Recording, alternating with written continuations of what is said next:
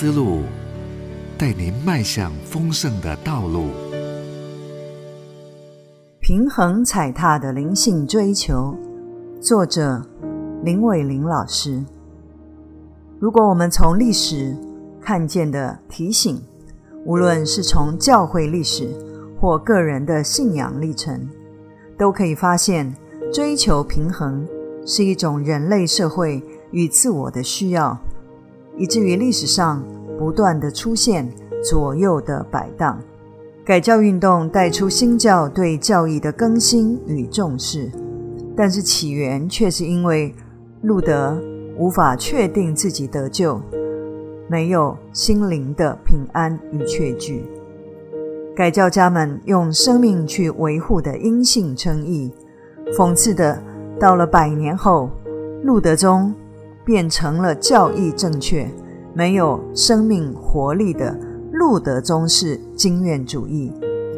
今天所谓传统教派的问题大抵如此，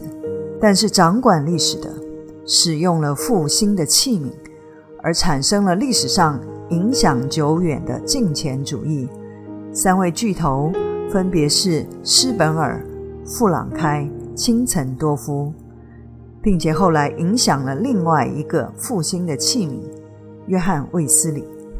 如何走出头脑理性主义的限制，经历纯正的灵性基督教信仰？使用想象力、音乐、大自然、方言是最好的帮助，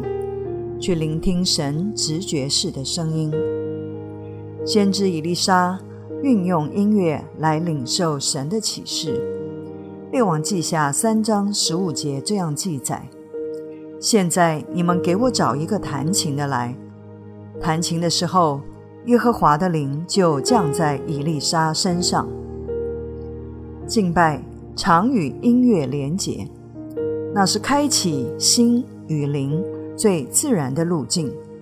使人容易向神开放。而领受上帝的爱与启示，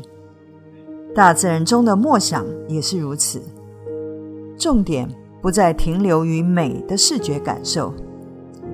乃是如同音乐所能激发的，同时综合了感官的听、闻、尝、触的能力，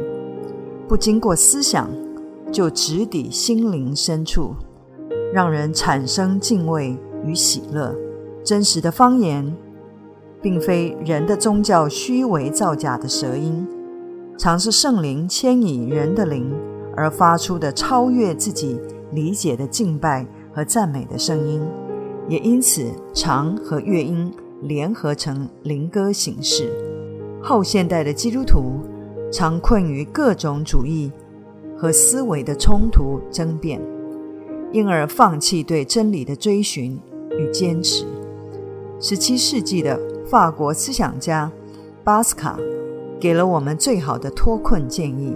心灵的智慧是理性所不知道的。平衡踩踏的灵性追求，不再放弃左脑思维，而是将左右脑皆与上帝连结。让我们多元的领袖途径，使神的丰盛面貌显现出来吧。